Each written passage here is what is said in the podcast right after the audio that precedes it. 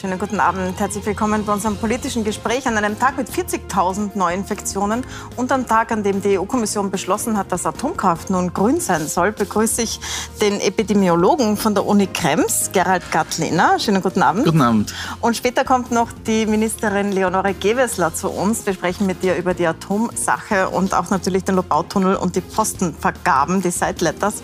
Aber ich möchte gerne beginnen mit Ihnen, Herr Gattlehner. 40.000 ähm, Infektionen hätten uns vom Hocker gehaut, wenn wir sowas gehört hätten im Herbst. Jetzt nimmt man es so hin, weil die Spitalszahlen jetzt nicht so steigen, dass man sich Sorgen macht. Sind wir jetzt an so einem Punkt angelangt, äh, ich sage jetzt diesen bösen, bösen Satz, dass es wie eine Grippe ist? Ja, also man muss sagen, die Situation hat sich wirklich geändert seit Herbst. Mhm. Jetzt mit der Omikron-Welle sehen wir, dass die Verläufe wesentlich leichter sind. Aber man muss auch immer bedenken, wir sind noch nicht überm Berg, also wir sind noch nicht über die Welle drüber. Und das, was wir in anderen Ländern gesehen haben, dass äh, die Kombination aus schon leicht steigenden Spitalsaufenthalten, aber dann oft sehr vielen äh, Krankenständen des Spitalspersonals, diese Kombination, dass die dann wieder zu Versorgungsengpässen führen kann. Und ich glaube, da, da müssen wir noch vorsichtig sein. Ich mich hatte umgehört aus diesem positiven Gefühl heraus. Mhm. Es, es, ist nur eine Grippe, was ja auch nicht so ohne ist, muss man sagen. Da hatten wir ja auch Spitalsüberlastungen. Ja, ja, ja. Ein bisschen ungehört bei Ärzten und Ärztinnen und sagen, es ist schon eng auf den Stationen. Jetzt wird aber zugleich gelockert gerade. Mhm. Also es äh, fällt die Sperrstunde bzw. wird verlängert nach hinten. Man kann wieder größere Treffen machen. Ähm, was sagen Sie dazu, dass zugleich mit diesen hohen Zahlen gelockert wird? Also ich glaube, ähm, dazu sind sich die Epidemiologinnen und Virologen und äh, relativ einig, dass es sehr früh ist für diese Lockerungen, vielleicht mhm. zu früh, weil wir damit rechnen müssen, dass die, äh, die Welle, die Omikron-Welle höher werden wird und mit allen Risiken, die damit verbunden sind, also eben Versorgungsengpässe. Und besser wäre ganz sicher gewesen zu warten, bis es einen deutlichen Trend nach unten gibt und dann vielleicht schneller zu öffnen. Aber das heißt also, diese Hoffnung, so wenn wir bei 40.000 sind, kann es ja nicht noch weiter raufgehen.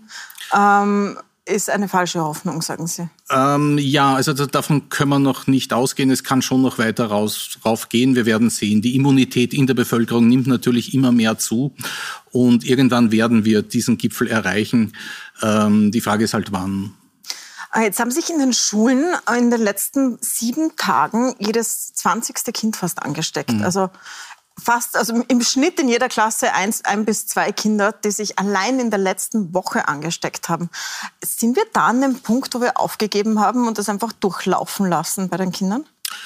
Ich denke nicht nur bei den Kindern. Ich glaube, wir müssen einfach die Realität anerkennen, ähm, dass wir ein relativ unkontrolliertes Infektionsgeschehen in, in, in Österreich und, und auch in allen anderen Ländern haben, mhm. weil Omikron so infektiös ist und das, das Contact Tracing funktioniert einfach nicht mehr bei diesen Zahlen.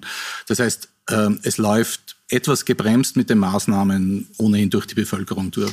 Jetzt hat der Bildungsminister angekündigt, dass die Maskenpflicht in den Volksschulen fällt. Die müssen ja jetzt auch am Platz Maske tragen. Das wird jetzt äh, ab Mitte Februar fallen und da werden keine Masken mehr getragen. Jetzt sagt mir jeder so dieses Einzige, das eine, was hilft, ist die Maske.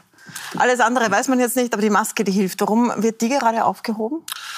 Ähm, ich, ich kann das auch nicht ganz nachvollziehen, aber ja. es stimmt, die Maske hilft wirklich. Ähm, das Testen äh, hilft natürlich auch.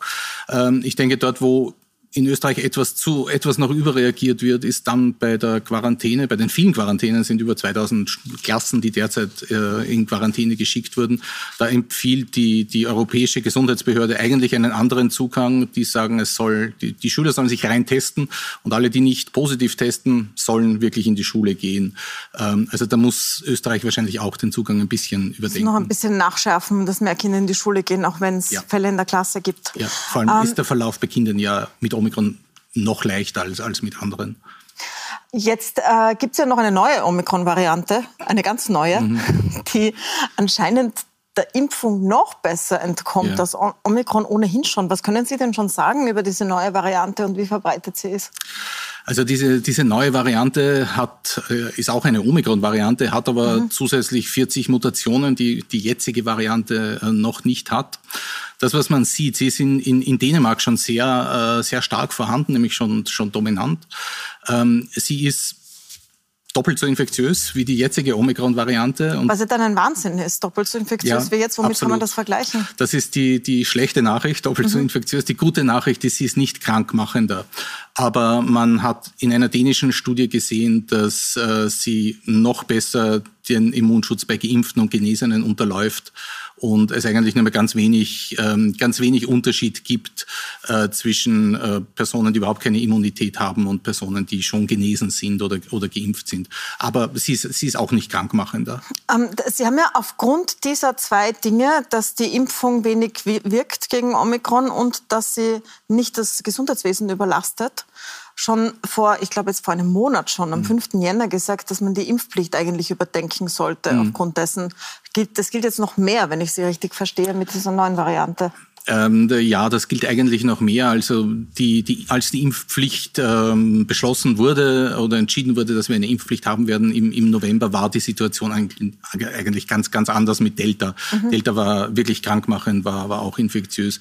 Das hat sich mit Omikron jetzt alles geändert und wir werden am, am Ende der Omikron-Welle äh, einen, eine Immunität in der Bevölkerung haben, wie wir sie noch nie zuvor hatten.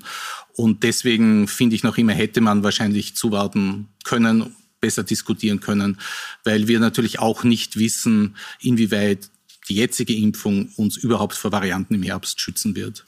Genau mit diesen Varianten im Herbst wird sie ja jetzt argumentiert von der Politik, aber auch von Kollegen und Kolleginnen aus der Wissenschaft von mhm. Ihnen. Zum Beispiel Dorothee von Lahr sagt, wenn wir für den Herbst vorbereitet sein müssen, dann müssen wir ja jetzt beginnen zu impfen und deswegen braucht es jetzt die Impfpflicht. Ähm, wie viel weiß man denn darüber, was da noch an Varianten kommen könnte?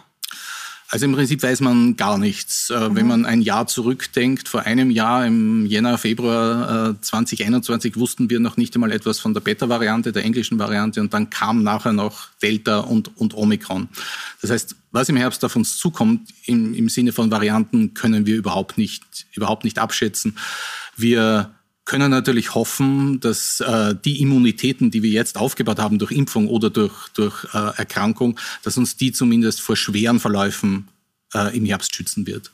Und was sich auch viele fragen ist, die jetzt den dritten Stich schon länger hinter sich haben, manche boostern ja erst, manche mhm. haben es hinter sich, von denen, die schon geimpft sind, ähm, sollen sie jetzt warten auf eine Omikron-Impfung, die ja gerade entwickelt wird und im April kommt? und diese Zeit ohne grünen Pass auskommen. Viele, das laufen, läuft ja aus. Oder sollen sie sich boostern beziehungsweise auch den vierten Stich holen? Gibt es da schon Erkenntnisse?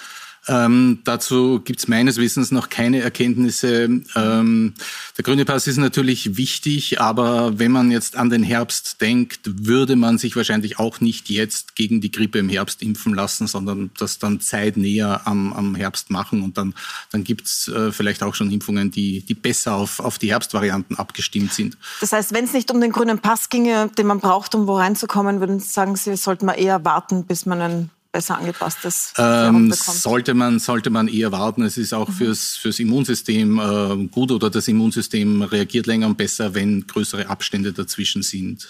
Das ist jetzt natürlich alles sehr verwirrend für alle, die einerseits den politischen Entscheidungen äh, zuhören und dann Experten und Expertinnen zuhören. Äh, diese Verwirrung drückt sich aus, auch in den Maßnahmen aus. Es ist die mhm. Impfpflicht da, sie wird aber nicht kontrolliert und zugleich mit der Impfpflicht ist jetzt 3G eingeführt worden. Mhm. Das heißt, man kann sich auch reintesten. Sie haben da einige Male kritisiert, dass die Tests jetzt gratis sind. Was würde es denn bringen, wenn man die Tests kostenpflichtig macht? Also einerseits haben wir die etwas seltsame Situation in Österreich, dass es die Impfpflicht gibt und mhm. sich aber alle, die sich nicht an dieses Gesetz halten, dann vom Staat trotzdem Gratistests bekommen, damit sie damit einkaufen gehen können oder in die Gastronomie gehen können. Und das alleine ist schon widersprüchlich. Zusätzlich gibt es in Österreich derzeit keine wirkliche Teststrategie. Das heißt, jeder testet so, wie er oder sie meint und wie er oder sie will. Mit der Konsequenz, dass die Testergebnisse dann für diejenigen, die es wirklich brauchen, oft erst relativ spät zur Verfügung stehen. Nicht in Wien. Also es könnten ja die anderen Bundesländer das so aufsetzen wie in Wien und einfach massenweise testen. Aber ja. das, da, dafür sind sie nicht, wenn ich sie richtig verstehe. Ähm, man muss wahrscheinlich immer Nutzen, Schaden und Kosten dann irgendwie mhm. abwägen. Äh, wir testen enorm viel in Österreich äh, im Vergleich zu Deutschland. Deutschland testet nur einen Bruchteil von Österreich und steht eigentlich nicht schlechter da. Das heißt, man muss die Tests derzeit in Österreich wahrscheinlich eher als, als Bürgerservice sehen, als, denn als, als epidemiologische Maßnahme. Und wie sehr nützen sie überhaupt? Weil Omikron ist ja jetzt so ansteckend, dass PCR-Tests von diese 48 Stunden Frist kürzer kann man es ja kaum machen, weil die mhm. Ergebnisse mhm. ja doch oft 24 Stunden brauchen, dass die ja keine totale Sicherheit mehr bietet. Deswegen haben wir jetzt auch ja. zusätzlich Antigen-Tests hier zum Beispiel im Haus. Ähm, wenn jetzt die neue Variante noch ansteckender ist, heißt das, dass PCR-Tests dann hinfällig werden? Also es gibt, äh, es gibt Bereiche, wo sie nach wie vor wichtig bleiben, wenn jemand äh, Symptome hat, wenn jemand erkrankt ist, dann, dann braucht es einen, einen guten Test, der, der nachweist, ob die Krankheit vorhanden ist oder nicht. Mhm. Auch in Bereichen, wo sehr vulnerable Personen leben, also in, in Pflegeheimen, in, in Spitälern, äh, ist es wichtig, dass getestet wird. Ob sozusagen kreuz und quer durch die Bevölkerung jeder für sich testen soll und ob das wirklich viel Einfluss auf die Pandemie hat, das äh, stelle ich eher in Zweifel. Aber dann geht mir ja zumindest, also angenommen, ich mache gestern einen PCR-Test, heute bin ich positiv, weiß es aber nicht, weil der war mhm. negativ, dann gehe ich zwar einen Tag jetzt arbeiten, einkaufen, was auch immer, ja. aber wenn ich jeden Tag teste, dann zumindest nicht zwei oder drei Tage, sondern bleibt dann zu Hause. Hat das keinen positiven Effekt? Also man muss sich mit Omikron vorstellen, die, die Infektionen erfolgen wirklich sehr schnell. Also es sind mhm. so um die drei Tage, wenn Sie sich infizieren, äh, drei Tage später infiziert sich schon der Nächste bei Ihnen. Ähm, es läuft sehr schnell, das Contact Tracing funktioniert aufgrund der Zahlen nicht mehr. Ähm, und wir, wir alle bewegen uns irgendwie ohnehin in unserer eigenen Bubble und haben meistens mit denselben Leuten mehr oder weniger Kontakt. Und die stecken wir dann einfach sowieso schon vorher an. Mhm. Und äh, es hat dann wirklich nur mal ganz einen geringen, ähm, eine, eine, eine geringe reduzierende Wirkung auf, auf das Gesamtgeschehen. Aber das heißt, aber zusammenfassend sind wir beim bösen Wort Durchseuchung angelangt. Also wir sind in der Durchseuchung. Ähm, ja, ist kein schönes Wort, aber, aber ich glaube, da sind wir angelangt und das müssen wir uns auch eingestehen. Also es ist ein relativ unkontrolliertes ähm, Geschehen in Österreich, in anderen Ländern. Wir haben das große Glück, dass Omikron nicht sehr krankmachend ist und wir dadurch relativ gut durch diese Welle kommen werden. Wir sprechen da gleich weiter. Mich interessiert, was die Regierung dazu sagt. Es kommt gleich die Ministerin Leonore Gewessler, nicht direkt zuständig dafür, aber wir werden sie auch dazu fragen und natürlich auch zu den Atomentscheidungen auf äh, EU-Ebene und zur Räumung des Lobau-Camps gestern. Bleiben Sie dran, jetzt gleich geht's weiter.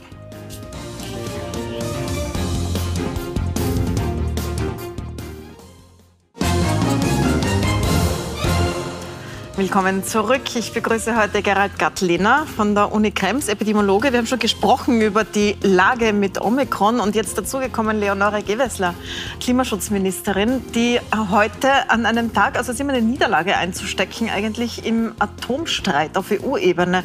Jetzt hat die EU-Kommission tatsächlich beschlossen, dass Atomkraft grün sein kann. Sie haben sehr dagegen gekämpft. Was ist denn da jetzt passiert? Wer hat sich da durchgesetzt? Sagen wir so, der Kampf ist noch lange nicht vorbei. Okay. Ähm, was ist heute passiert? Die EU-Kommission hat jetzt vor ein paar Stunden, heute Mittag, äh, einen nun finalen Entwurf für einen delegierten Rechtsakt äh, veröffentlicht, der aus meiner Sicht und aus der Sicht vieler unserer Mitstreiter und Mitstreiterinnen einfach ein Greenwashing der Atomenergie und von fossilem Erdgas ist. Das heißt, und man klebt immer ein grünes Maschall auf, aber da geht es ja vor allem um Finanzmärkte. Es geht nicht darum, Da geht es im Prinzip um äh, Regeln für den Finanzmarkt. Also man schafft eine Klassifikation und sagt, äh, das sind grüne und nachhaltige Investitionen. Und das heißt, wenn ich grünes Sparbuch haben will, mein Geld in grüne Investitionen anlegen will, dann muss ich Sicherheit haben, dass ich tatsächlich grüne Projekte finanziere und nicht über die Hintertür die Atomenergie finanziere, nicht über die Hintertür fossiles Erdgas finanziere. Und genau das äh, hat die äh, Europäische Kommission heute vorgelegt, ein Hintertürl, dass die äh, Atomenergie, das fossiles Erdgas als grün klassifiziert werden kann. Und das ist wirklich eine historisch falsche Entscheidung aus vielen, vielen Gründen. Ähm, das, das werden wir auch bekämpfen. Das habe ich immer sehr, sehr deutlich gesagt. Wir werden dagegen auch Rechtsschritte erheben. Wir werden das auch einklagen mit einer Nichtigkeitsklage beim EuGH, weil für mich äh, völlig klar ist, aus, aus drei Gründen.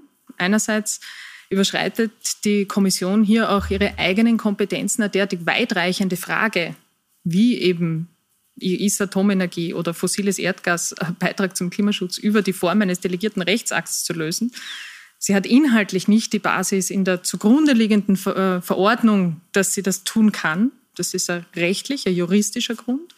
Wir haben einen inhaltlichen Grund. Das ist inhaltlich die falsche Entscheidung. Die mhm. Nuklearenergie kann kein Beitrag zum Klimaschutz sein. Sie ist zu teuer, sie ist zu langsam, sie ist gefährlich, sie hat all ihre Probleme aus dem letzten Jahrtausend nicht gelöst. Und wir verspielen unseren Kindern Zukunft. Wir geben ihnen ungelöste Probleme mit, sagen, sorry, wir haben es nicht geschafft, sie zu lösen, ihr werdet das schon machen. Wir verspielen hier Zukunft und das ist das, was dieser Vorschlag heute macht. Und deswegen der Kampf geht weiter. Wir werden ihn auch mit juristischen Mitteln führen. Äh, bevor wir zur Klage kommen, von denen die, äh, oder ich frage Sie gleich, die EU-Kommission hat Ihnen abgeraten, diese Klage einzubringen und hat gesagt, das bringt gar nichts. Es hat Österreich ja schon gegen ein britisches Atomkraftwerk geklagt und gegen die Subventionen dafür. Ist auch nichts gewesen. Die EU-Kommission sagt, Österreich muss ja nichts machen. Es betrifft Österreich nicht. Jedes Land kann das selbst machen, wie es seine Energie gestalten will. Also kann man auch nicht klagen dagegen. Was sagen Sie darauf? Also es ist jetzt nicht überraschend, dass die Kommission jetzt versucht, einen Vorschlag, von dem, das bin ich überzeugt, sie selbst nicht überzeugt ist. Äh, es gab heute auch keine Einstimmigkeit in der Kommission. Nicht zuletzt der österreichische Kommissar, Kommissar Johann hat dagegen gestimmt, weil er das mhm. für keine gute Idee hält. Ähm, die Kommission ist selbst nicht überzeugt von diesem Plan. Und deswegen hat sie ihn ja versucht durchzudrücken in einem Schnellverfahren. Deswegen ist es um Silvester kurz vor Mitternacht als Beschluss gekommen. Deswegen ignoriert sie die Experten, Expertinnen Meinungen ihrer eigenen Kommission für nachhaltige Finanzwirtschaft. Deswegen ignoriert sie die Stellungnahmen der Mitgliedstaaten, die sich hier sehr kritisch äh, ausge, äh, ausgesprochen haben. Und deswegen liegt das jetzt so am Tisch. Aber Wir haben viele Rechtsmeinungen eingeholt in unserer eigenen Stellungnahme. Wir haben zahlreiche Rechtsexperten, Europarechtsexperten auch aus anderen Ländern, die äh, uns bestätigen, das hat sehr gute Chancen, diese Klage hat sehr gute Chancen. Wir werden diese Klage deswegen auch einreichen. Ich würde es nicht machen, wenn ich hier nicht überzeugt davon bin, dass das der richtige Weg ist. Und ich will mir sicher nicht vorwerfen lassen, wir haben nicht alles versucht, um diese aus meiner Sicht wirklich historische Fehlentscheidung auch zu bekämpfen. Und das machen wir auch mit juristischen Mitteln. Aber jetzt sagt die EU-Kommission, ja, es geht da um eine Übergangstechnologie, um zum Beispiel aus der Kohle rauszukommen. Oder bei Ländern, die einfach total von Atomkraft abhängig sind. Frankreich 72 Prozent der Energieerzeugung dort ist Atomenergie. In Ungarn ist die Hälfte der gesamten Energieerzeugung das eine Kraftwerk Baksch mit den vier Reaktoren. Die können ja nicht von einem Tag auf den anderen raus und müssen ja diese Atomkraftwerke vielleicht auch mal reparieren. So wird das argumentiert. Was sagen Sie da dann dagegen? Dass das es geht um die Frage, ist das dann eine grüne Investition? Mhm. Und es geht um neue Investitionen. Und wenn man sich jetzt anschaut, anschaut was sind Projekte, Atomprojekte, die gerade in Europa im Bau sind? Wir haben zum Beispiel Flamanville in, in Frankreich. 2007 ist das äh, in Bau gegangen. 2011 hätte es fertig sein sollen an einem Netz. Das Kraftwerk produziert bis heute keinen Strom. Also unter eine, eine Lösung, die offensichtlich bewiesen hat, dass sie auch kein Beitrag zum Klimaschutz ist. Weil zum Klimaschutz braucht es eine Lösung jetzt. Wir müssen Emissionen jetzt reduzieren. Wir müssen ab sofort in die Erneuerbaren gehen und uns nicht darauf verlassen, vielleicht in 20, 30, 40 Jahren ist ein Reaktor am Netz, sondern es geht das heißt, um jetzt. Sagen, da ist es eine historisch falsche Weichenstellung. Hätte Frankreich vor Jahren die Milliarden, die Flamanville, deutlich über 10 Milliarden, die, die jetzt in Flamanville ge geflossen sind. Dreifache Überschreitung der Kosten in die Erneuerbaren gesteckt, in die Windenergie, in die Photovoltaik. Hätten wir jetzt grünen Strom aus Frankreich und hätten sicher ein großes Problem weniger, nämlich ein weiteres unsicheres Kraftwerk, das da jetzt gerade im Bau ist. Aber Sie sagen also, mit diesen Geldflüssen werden auch neue Atomkraftwerke gebaut werden. Polen plant das ja zum Beispiel, weil die wahnsinnig abhängig von Kohle sind nach wie vor. Ja, das ist die Gefahr, dass hier unter dem Deckmantel Klimaschutz und unter dem Deckmantel grüner Investitionen wieder verstärkt in die Atomenergie investiert wird. Ich meine, dieses, diese ganze Diskussion rund um eine Renaissance der Atomenergie ist bis jetzt reine Makulatur. Die Nuklearenergie hat, ist am absteigenden Ast. Wir haben einen überalteten Reaktorpark in Europa. Kostenexplosionen. Äh, das heißt, diese, diese ganze Illusion, dass es jetzt hier eine große äh, Renaissance gibt, die die Nuklearlobby hier immer vor sich herträgt, die, die, sieht sich einfach in der, die spiegelt sich nicht in der Realität wieder. Die gibt so nicht. Ja? Aber natürlich, wenn wir jetzt dem Ganzen ein grünes Marschall äh, aufbinden, äh, dann wird es am Finanzmarkt auch zu Effekten führen. Und wie gesagt, das ist einfach eine Sackgasse, in die uns diese Entscheidung führt, eine Sackgasse einer veralteten Technologie, eine Sackgasse beim Erdgas. Wir sehen gerade, wo uns die Abhängigkeit von Erdgas hinführt. Wir haben gestiegene Energiepreise, das sind gestiegene Erdgaspreise. Wir sind in einer Abhängigkeit von russischen Gaskonzernen. Und dann, das heißt, der einzige Weg raus muss sein, die Zukunft in die Erneuerbaren, in die, in den, die Windenergie, die Sonnenenergie, die Wasserkraft. Die Sonne schickt uns keine Rechnung, der russische mhm. Gaskonzern schon. Und diese Abhängigkeit gilt es zu bekämpfen und nicht weiter zu bestärken. Ich würde gerne einen Sprung nach Wien machen. Dort ist gestern das Camp der Besetzer und Besetzerinnen geräumt worden, die gegen die Stadtstraße protestieren. Die Stadtstraße ist so ein Teil, eine Straße, die ursprünglich zum Lobautunnel führen hätte sollen. Den Lobautunnel haben Sie abgesagt, gegen den Willen von Wien und Niederösterreich. Äh, die Besetzung ist aber trotzdem weitergegangen, weil die Straße, die dann jetzt da zur nächsten Autobahn führen sollen, die haben Sie nicht abgesagt. Was haben Sie denn äh, sich gedacht, dass da gestern geräumt wurde und ich glaube auch heute noch über 30 Aktivisten in Haft waren? Wir haben mit, der, mit dem Klimacheck fürs Bauprogramm der ASFINAG, also für unser Autobahnbauprogramm, eines der zentralen Themen im Klimaschutz angegangen. Wir haben den Verkehr als zentrales Sorgenkind in unserer Klimabilanz. Und wenn sich die Experten, Expertinnen wo einig sind, dann ist das der Weg der Vergangenheit, der Verkehrsproblem auf einer Straße mit einer neuen Straße zu lösen, nicht in die Zukunft führen kann, weil das hat uns zu mehr Verkehr, zu mehr Autos, zu mehr CO2, zu mehr Luftverschmutzung, ja, zu weniger den Lobautunnel erklärt. Aber da, genau, das ist deswegen, ja jetzt nicht der Lobautunnel, das ist ja jetzt eine genau. Straße, die Wohngebiete entlasten soll und ermöglichen soll, dass auch mehr Wohnungen gebaut werden, weil da braucht es halt eine Straße, sagt die Stadt Wien. Auf dieser Basis haben wir unser Bauprogramm angeschaut, also das Bauprogramm des mhm. Bundes und haben dann eben auch Entscheidungen getroffen, auch weitreichende Entscheidungen, wie zum Beispiel der Lobautunnel wird nicht weiter verfolgt, das ganze Projekt rund die Autobahn rundherum. Da braucht es bessere Alternativen, die zukunftsfähig sind, die klimafreundliche Mobilität garantieren, die uns näher an unsere Ziele führen im Klimaschutz und in der Verkehrs äh, Verkehrsentlastung und nicht äh, weiter weg davon. Die Stadtstraße ist ein Projekt der Stadt Wien. Das ist kein Projekt des Bundes, das ist ein Projekt der Stadt Wien. Ähm, die äh, Räumung gestern war auch eine Entscheidung der Stadt Wien. Ich äh, setze in meinem Bereich immer auf den Dialog. Der Dialog ist der bessere Weg ähm, und äh, werde es auch weiterhin so halten und äh, bedauere wirklich sehr, dass es hier nicht gelungen ist, in einem ehrlichen Dialog zu einer anderen Lösung zu kommen, vielleicht sich bessere Alternativen anzuschauen, weil dafür ist es nie zu spät für Redimensionierung, für die Frage, wie kann man hier in diesem Bereich auch äh, andere Lösungen finden, äh, um in einem Stadtviertel, das auf Zukunft setzt, das auf mhm. Zukunft mhm. gebaut ist, wo man schon einmal eine gute Entscheidung getroffen hat, nämlich zuerst die U-Bahn hinzubauen, äh, um die, die Menschen eben auf, zum öffentlichen Verkehr zu bringen, den so attraktiv zu machen wie möglich, damit man jetzt auch wieder weitreichend denkt und zukunftsfähig denkt. Aber es liegt und das da ist schon, jetzt nicht gelungen. Also das ist jetzt Wien, aber es liegt da schon noch einiges in Ihrem Bereich, weil diese Stadtstraße ja nur Sinn macht, wenn danach äh, der Schluss zur S1, also zur nächsten sozusagen Autobahn stattfindet. Den muss wieder die ASFINAG bauen. Das liegt bei Ihnen. Da haben Sie gesagt, Sie werden eine Lösung erarbeiten und auf den Tisch legen. Ähm, wird jetzt gebaut gibt, oder nicht? Es gibt zwei, äh, zwei Themen. Die Stadtstraße als. Projekt mhm. der Stadt Wien bindet die Seestadt Aspern, ein Stadtentwicklungsgebiet in Wien, an die A23, mhm. an die mhm. Südosttangente an. Genau, das ist ein bisschen und kompliziert haben, für die genau, außerhalb von Wien. Für die außerhalb von Wien. Deswegen muss man, glaube ich, die Zeit nehmen, das noch einmal zu erklären. Also es ist unabhängig von, was, äh, von Lobau-Autobahn. Und wir haben gesagt, wenn die Stadt Wien sich entschließt, diesen Anschluss an die A23 zu machen, werden wir die Seestadt im notwendigen Ausmaß auch anschließen. Für mhm. die Lobau-Autobahn, für den, die, da braucht man eine bessere Alternative. Im Jahr 2022 einen Tunnel zu graben unter ein wertvolles Naturschutzgebiet, unglaubliche Flächen zu versiegeln für ein Autobahnprojekt, das uns mehr Verkehr bringen wird. Mhm.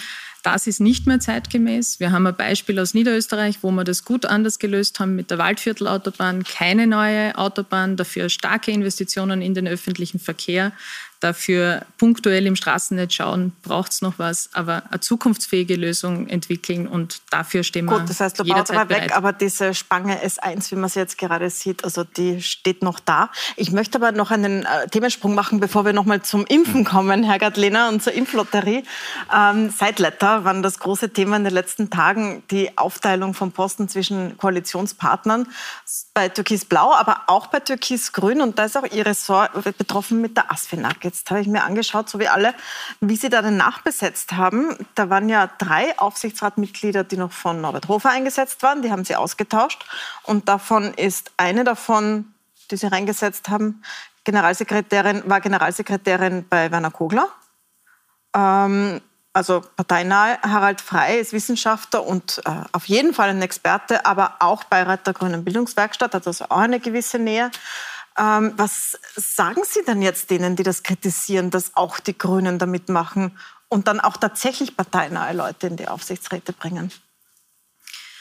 Also zuerst äh, zu den konkreten Besetzungen und dann zur, zur Causa mhm. insgesamt vielleicht oder, oder umgedreht. Also ich verstehe alle, die jetzt äh, sagen, ein nicht öffentlicher Sideletter, ähm, da sind auch die Grünen hinter den eigenen Ansprüchen äh, zurückgeblieben. Das verstehe ich und dafür, glaube ich, muss ich mich auch entschuldigen. Das ist nichts, was unseren eigenen Ansprüchen genügen soll. Wussten Sie davon damals? Diese, Waren Sie informiert? Es war immer transparent und es ist auch nachvollziehbar und klar, dass man in einer, nach bestem Wissen und Gewissen in einer Koalition die inhaltlichen Dinge verhandelt, aber sich auch Regeln gibt für die Zusammenarbeit.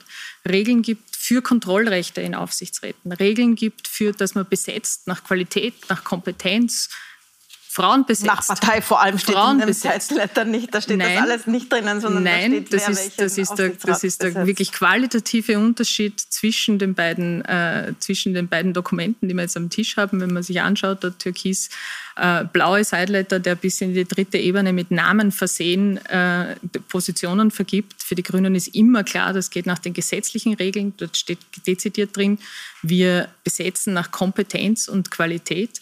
Und Na, das sieht man auch. Mir angesehen das und das sind halt doch grünnahe Personen. Aber nochmal, also Sie wussten davon und das wurde ja am Bundeskongress vorbei beschlossen. Also das höchste Gremium der Partei wurde nicht befasst. Dafür entschuldigen Sie sich. Werner Kogler hat immer ähm, transparent auch informiert im Bundesvorstand, im, äh, im erweiterten Bundesvorstand, dass es Abmachungen zur Arbeitsweise gibt. Mhm. Aber ja, ein nicht öffentlicher Sideletter, das soll es nicht mehr geben. Da sind wir hinter den Ansprüchen zurückgeblieben. Dafür entschuldige ich mich. Aber nützt man doch diese Situation jetzt und gehen wir den nächsten Schritt gehen wir den nächsten Schritt und sagen, ja, schauen wir uns an, lassen wir die Verfassungsexperten, Expertinnen zusammensitzen. Wie können wir sicherstellen, dass das nicht nur eine Aussage jetzt vom jetzigen ÖVP-Parteiobmann bleibt, zu sagen, solche Dinge wollen wir nicht mehr, sondern wie können wir sicherstellen, dass wir zum Beispiel Kontrollrechte des Parlaments stärken, bei einer Regierungserklärung und sicherstellen, dass man, dass man keine, also dass man das nicht öffentliche naja, Seite in was Summe sicherstellen, was abgesehen der Öff ab, äh, abseits der Öffentlichkeit stattfindet. Genau, das, das ist, die ja Aufgabe, etwas, das Sie ja dem entzogen haben. Wenn das Parlament Einblick hätte, hätten Sie es ja trotzdem auch. Genau, deswegen können. ist ja genau der, der, der Gedanke, nehmen wir jetzt das zum Anlass, schauen, ob wir das auch rechtlich festzulegen können, Kontrollrechte im Parlament stärken, damit eben das auf Dauer gesichert ist, dass das nicht mehr vorkommt. Informationsfreiheitsgesetz fertig verhandelt bringen wir das auf den Weg. Amtsgeheimnis abschaffen, gläserne Parteikassen, Parteientransparenzgesetz äh, bei der Finanzierung ist in, fertig verhandelt, da wird die äh, Logistik gerade gemacht. Bringen wir das auf den Weg und nutzen wir diese Situation jetzt, um uns für die Zukunft hier besser aufzustellen. Aber nochmal zu den äh, Besetzungen in Ihrem Bereich. Also mhm. ich habe schon gesagt, in der ASFINAG, da ist zum mhm. Beispiel die ehemalige Sekretar Generalsekretärin von Ihrem Parteichef Werner mhm. Kogler, Kogler, drinnen, also eindeutige Parteinähe. Oder wenn man sich anschaut, dann Brenner also Basistunnel, nicht direkt bei Ihnen, aber in der ÖBB, also in ihrem Einflussbereich. Da haben sich die Grünen wahnsinnig darüber aufgeregt, dass Hubert Gorbach, der ehemalige äh, Verkehrsminister drinnen gesetzt ist, damals noch. Jetzt sitzt drinnen die ehemalige grüne Landesgeschäftsführerin und Ex-Büroleiterin von Ingrid Philippe, Alexander Medvedev und eine weitere Grüne. Also was machen also Sie anders? Das, genau, kann ich Ihnen gerne erklären und ich erkläre es Ihnen an vielen Beispielen, an der ÖBB, mhm. an der ASFINAG, äh, an allen, die, die ich auch besetzt habe, weil darum geht es ja. Die, ein Beispiel, das Sie benannt haben, das war nicht meine Besetzung. Mir war wichtig, dass man nach Kompetenz, nach Qualität, besetzen. Und wenn man sich den ÖBB-Aufsichtsrat anschaut, da ist ein, eine, ein, ein hochqualitatives Gremium, ein deutlich weiblicheres Gremium. Da sitzt Brigitte Ederer drinnen, der man wirklich nicht Parteinähe bei den Grünen jetzt wahrscheinlich prima vista unterstellen möchte. Wir haben in zu jeder einzelnen Bewerbung uns genau angeschaut und zu jeder einzelnen Besetzung uns genau angeschaut die Kompetenzen. Harald Frey, Sie haben ihn benannt, in der ASFINAG ist ein renommierter Verkehrswissenschaftler, der sich mit der Zukunft des Verkehrssystems auseinandersetzt. Wir haben großartige Vorsitzende. Beide mhm. großen Infrastrukturgesellschaften, die ÖBB und die ASFINAG, haben weibliche Vorsitzende. Also ich, die Aufsichtsräte sind unabhängiger geworden. Parteizugehörigkeit ist kein Kriterium in der Auswahl und das macht auch den Unterschied. Aber es passiert halt manchmal doch, dass sie da ist. Ich möchte trotzdem jetzt zum Ende nochmal zurückkommen zum Impfen. Wir haben zuerst mit Herrn Gantlener darüber gesprochen, dass die Impfquote zu heben sehr, sehr wichtig ist. Die Impfpflicht hingegen derzeit auf tönenden Füßen steht. Aber das war ja nicht das Einzige, was, da möchte ich Sie gar nicht damit befassen, nicht Ihr Ressort, aber doch mit der Impflotterie. Das war etwas, was die Regierung jetzt noch so parallel zur Impfpflicht äh, rausgeschossen hat. Herr Gadlena, ist, war das äh, ihrem, äh, Ihrer Expertise entsprechend richtig? Also grundsätzlich muss man sagen, ist natürlich alles, das die Impfquote hebt, zu begrüßen. Äh, es kommt nur halt irgendwie sehr spät. Also vor einem halben Jahr, vor einem Dreivierteljahr wäre es genau das gewesen, was, was nützlich gewesen wäre. Jetzt. Also Sie meinen so im Sommer, genau, bevor, genau. ja, also ja. wo alle noch Impfstoffe und Impfungen haben wollten, da wäre es richtig gewesen? Absolut, ja. Das wäre der richtige Zeitpunkt gewesen. Und jetzt glauben Sie, bringt es äh, noch mehr wenig? Ich glaube, mittlerweile sind die Fronten so verfestigt, die Positionen so mhm. eingemauert, dass ich glaube, glaube, die, die wirklichen Impfgegner wird man dadurch nicht zur Impfung bringen. Frau Ministerin, es ist ein, ein richtiger Zickzackkurs. Sie sind nicht äh, zuständig ressortmäßig, aber Sie sind Teil der Regierung und beobachten das. Jetzt haben wir zugleich eine Impfpflicht und die Aufhebung von 3G. Das heißt, man kann getestet wieder mit Gratistests in die Gastronomie und eine Impflotterie. Ähm, verstehen Sie, dass die Leute da nicht mehr mitkommen?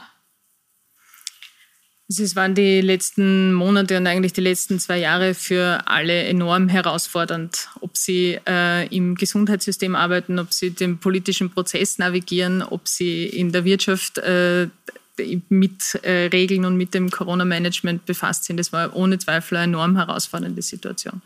Und deswegen ist ja die Frage der Impfquote so eine zentrale. Und deswegen äh, soll man nichts unversucht lassen, um diese Impfquote auch jetzt noch äh, zu heben. Und das ist unser Weg raus aus dieser Situation. Das ist unser Weg auch für den Herbst, für Sicherheit zu sorgen, dass wir, dass wir äh, hier gut durch diese Pandemie kommen.